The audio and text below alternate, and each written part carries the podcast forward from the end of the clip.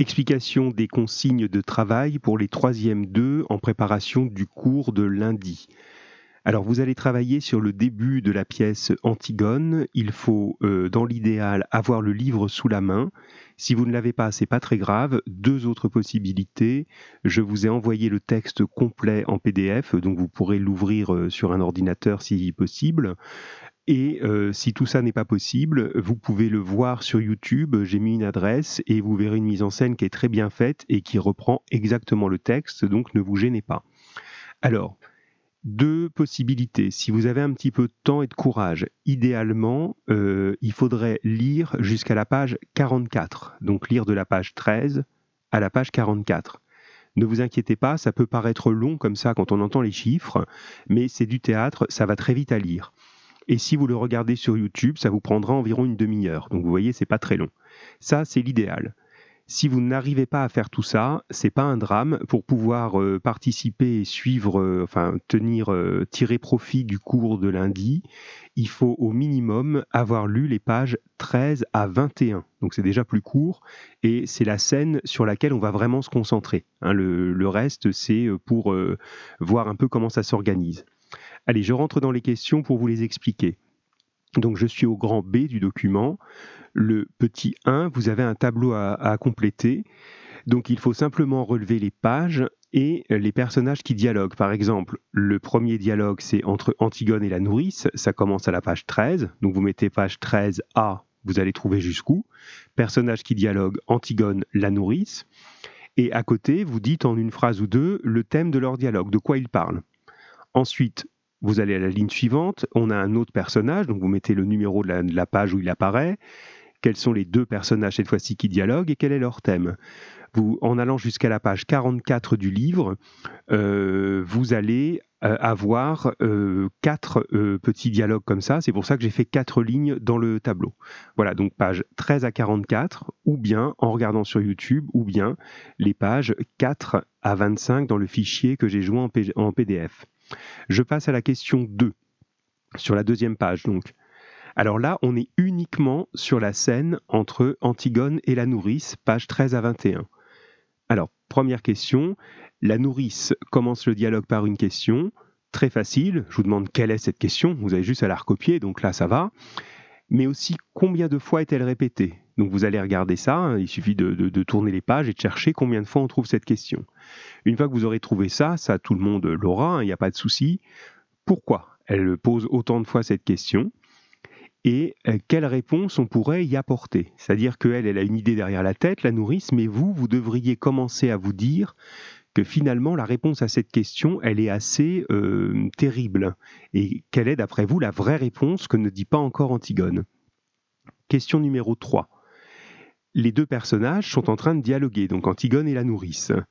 Est-ce que vous avez l'impression que dans ce dialogue, elles parlent toutes les deux de la même chose, c'est-à-dire qu'elles se comprennent comme dans une conversation normale, ou bien que la conversation ne fonctionne pas, que chacun est un petit peu sur son idée.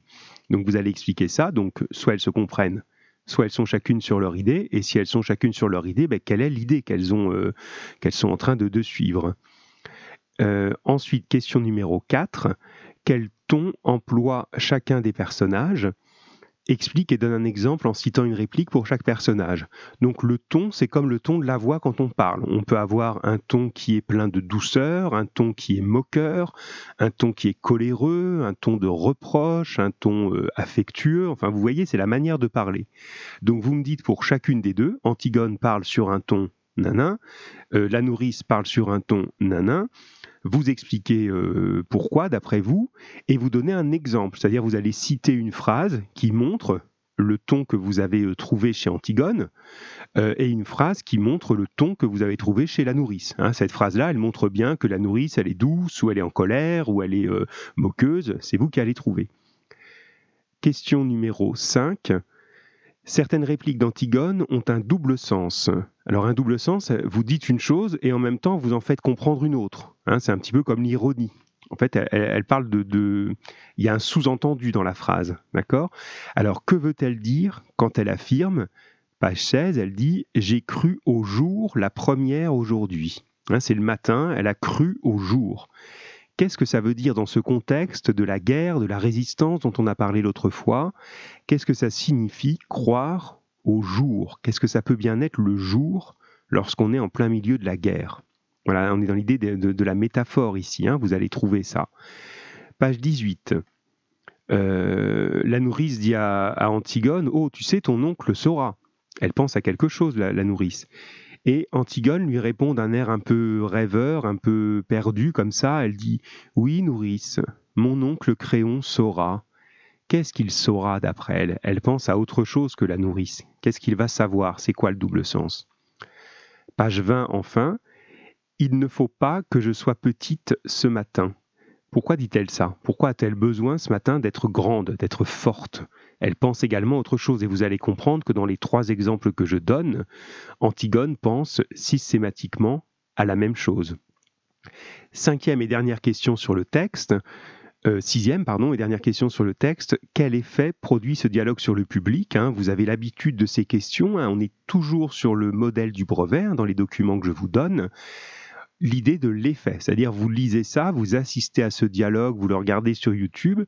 Quel effet ça produit de voir ces deux personnages qui se parlent de cette manière-là dans la situation que l'on a comprise, qui est celle d'Antigone, s'apprêtant à euh, désobéir à Créon. Voilà. Comme on est sur le modèle du, brevet, je vous ai mis dans le grand C euh, des questions de grammaire et compétences linguistiques. Hein. on est exactement dans l'entraînement de ce que vous devrez savoir faire. Alors 1. Observe cette réplique. Le jardin dormait encore. Je l'ai surpris, nourrice. Je l'ai vu sans qu'il s'en doute. C'est beau un jardin qui ne pense pas encore aux hommes. Alors je vous demande, qu'est-ce qui est particulier dans la manière dont Antigone parle du jardin? On a l'impression qu'elle ne parle pas d'un jardin. Si vous regardez les mots employés, vous pourrez même les relever pour votre réponse, dire ben, ces mots-là, normalement, ne s'appliquent pas à un jardin, mais plutôt à une autre réalité. Donc qu'est-ce qui est particulier? Si vous avez de bons souvenirs, c'est une figure de style qui porte un nom particulier. Si vous le retrouvez, ben, mettez-le, n'hésitez pas, sinon on le retrouvera ensemble. Ensuite, euh, le grand 2 des exercices de réécriture, hein, très classique au brevet, c'est le passage du discours direct au discours indirect. Alors, on a déjà commencé à en parler un petit peu en classe. Discours direct, c'est comme un dialogue, les personnages se parlent réellement, et discours indirect, on répète ce qu'ils ont dit. Hein. Il a dit que. D'accord? Donc là, je vous donne des exemples, des, phrases à transformer. La première, tu pourras regarder maman bien en face quand tu iras la retrouver. Ça, c'est une parole directe. Hein. Euh, Antigone dit ça directement à la nourrice, elle lui parle en vrai. Et si je voulais euh, résumer ça, c'est-à-dire reformuler ça de manière indirecte, je commence ma phrase par Antigone dit à la nourrice qu'elle. Et vous, vous devez juste terminer hein, et reformuler le Tu pourras regarder maman bien en face quand tu iras la retrouver. Antigone dit à la nourrice qu'elle. Et vous allez continuer. Vous voyez, vous l'avez déjà, je pense, dans votre tête. Pour le B, c'est la même chose. La phrase, c'est Tu te moques de moi alors? Et vous devez commencer par La nourrice se demande si. Et voilà, elle va continuer la phrase. Tu te moques de moi La nourrice se demande si, nanana, nanana. Voilà, vous voyez, c'est assez simple. Le dernier exercice, on reprend les phrases que vous avez écrites, c'est-à-dire celles où il y a une petite flèche dans le document que j'ai mis, et vous les mettez cette fois-ci au passé.